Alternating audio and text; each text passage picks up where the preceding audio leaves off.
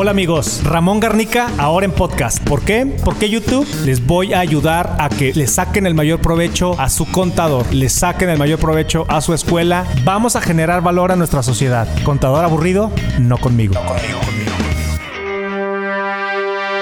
Hola amigos, ¿cómo están? Aquí con un nuevo podcast nadie sabe nada. ¿De qué se trata? Bueno, de que el empresario siempre está rodeado de muchos asesores y personal clave en su empresa, pero todo mundo le da pedacitos de información cómo armar ese rompecabezas llamado empresa y que todos entiendan que ese granito de arena o que ese pedazo en el rompecabezas sirve para armar la foto completa.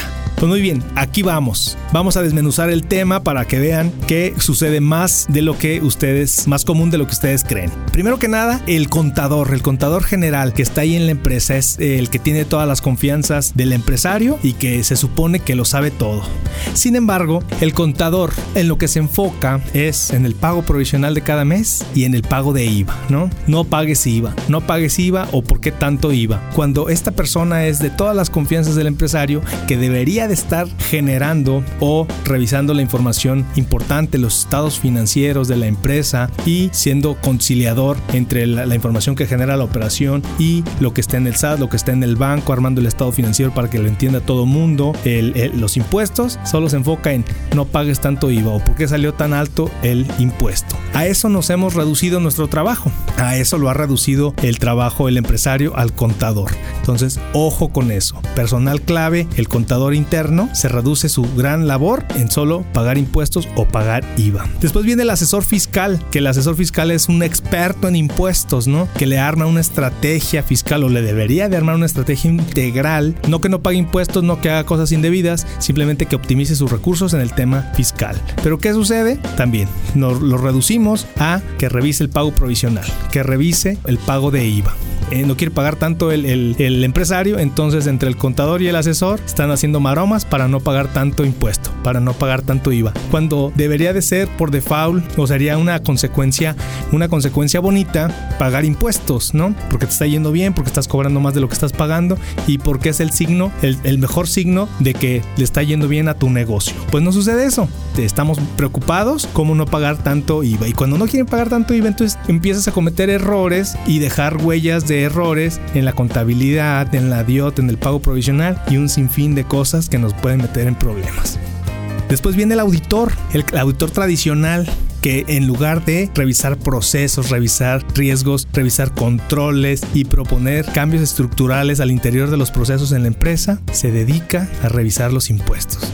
O sea, alguien ya revisó los impuestos, el asesor vino y lo revisó y el auditor vuelve a revisar los impuestos. El auditor de estados financieros vuelve a revisar lo que ya se revisó. Eh, vuelve a enfocarse en temas que ya están una y otra vez revisados y propone ajustes de 2 pesos, 10 pesos en el IVA, en el paguito provisional. Tú dices, eso no tiene gran valor, no es lo que nos, lo que nos debemos enfocar como auditores y entonces perdemos por cuidar el árbol, descuidamos el bosque, áreas de oportunidad en los procesos, en los controles internos y se nos puede ir fraude que ni por las narices nos, nos pasa, ¿no?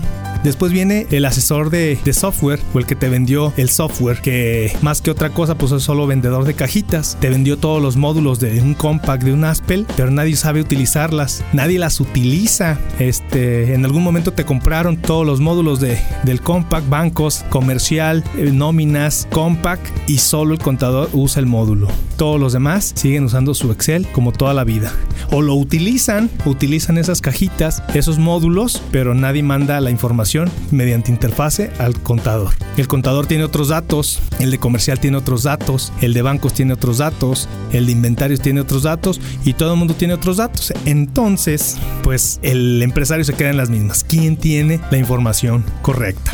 Y finalmente, y no porque sea el último, simplemente porque es, es hasta donde llega mi análisis, los abogados. Llegan los abogados con un tema, el tema que ustedes quieran, y bueno, se enfocan en lo, en lo legal. Y ustedes van a decir, pues en qué más se va, se va a enfocar el abogado, ¿no? Pero ellos es, el tema legal es así y no funciona de otra manera. Aunque ese tema legal, aunque ese contrato o aunque ese ente legal se contraponga con lo fiscal y con lo contable, ellos se enfocan en el tema legal y no hay vuelta atrás o no hay, no hay un cambio en sus puntos. Ustedes van a decir, pues es así, ¿no? Así debería de ser. Y no, no debería de ser así. El tema legal tiene que ir de la mano con el fiscal y con el contable. Si no va de la mano esos tres puntos, algo está haciendo mal uno de los tres implicados, porque todo debe de coincidir.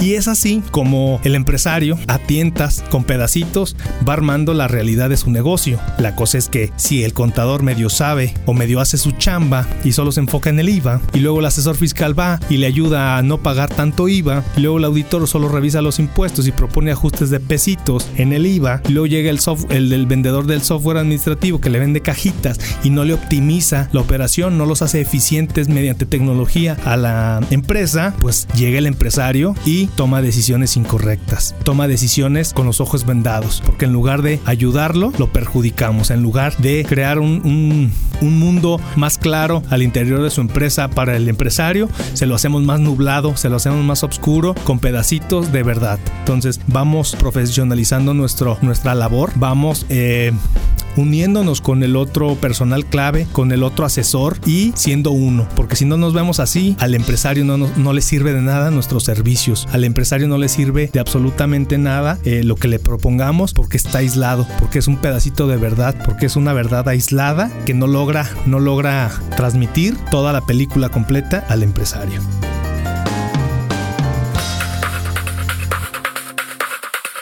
¿Qué onda amigos? ¿Ya me siguen en mis redes sociales? Recuerden, R Garnica Oficial en Instagram, Ramón Garnica Oficial en Facebook y obvio suscríbete a mi canal de YouTube Ramón Garnica Oficial.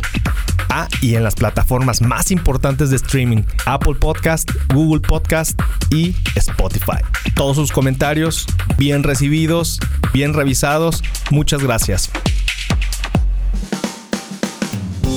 Finalmente, amigos, amigos empresarios, les recomendaría así muy, muy, muy este, fuertemente que integren a todos sus asesores, a todo su personal clave de la empresa, los citen a una junta y vean o les digas hacia dónde quieres que vaya tu empresa, cuáles son los objetivos y que todos lo tengan bien claro, pero sobre todo que todos estén alineados hacia lo mismo, porque muchas veces el trabajo de algunos asesores va en contra del otro y eso no es porque este, el trabajo se contraponga, más bien el enfoque está equivocado el enfoque no está claro y los objetivos como empresa no se los has transmitido a todos tus asesores y personal clave.